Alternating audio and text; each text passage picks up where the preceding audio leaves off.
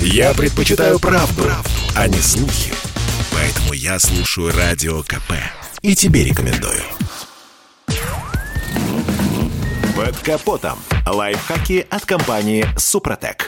С вами Кирилл Манжула. Здравия желаю.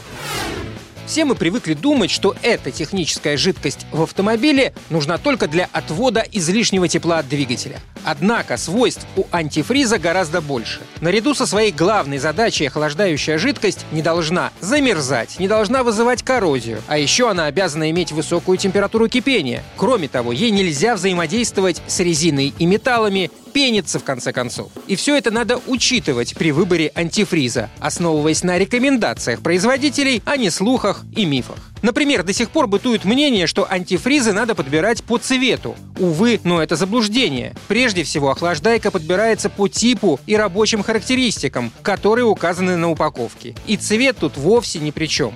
Впрочем, все же желательно не смешивать антифризы разных производителей, пусть даже на их упаковке проставлены одни и те же цифры. Ведь качество антифриза от производителя к производителю может разниться. Еще я как-то слышал, что антифриз менять не надо, мол, он вечный. И это заблуждение. Любая жидкость в вашем автомобиле имеет срок годности, и интервал ее замены обозначен либо изготовителем самой жидкости, либо автопроизводителем, о чем он непременно упомянет в инструкции по эксплуатации к транспортному средству в мануале. И если антифриз уже прослужил не один год, то он может потерять свои важные свойства, эффективно отводить тепло и защищать внутреннюю поверхность радиатора и патрубков от коррозии. Долив в него даже литр нового антифриза, вы лишь выкинете деньги на ветер, а двигатель машины будет продолжать греться. И, конечно, выбирая антифриз, надо быть очень внимательным к качеству. Экономить это хорошо, но в любом деле нужен взвешенный подход. Ведь дешевый антифриз,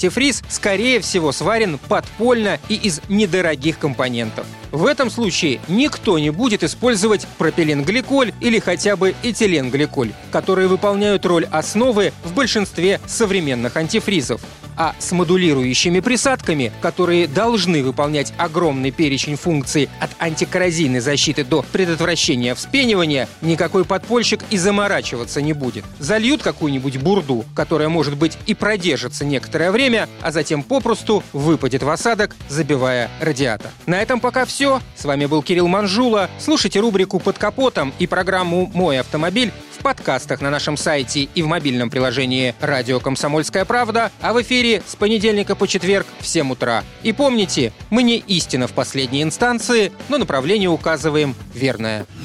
Спонсор программы ООО «НПТК Супротек». Под капотом. Лайфхаки от компании «Супротек».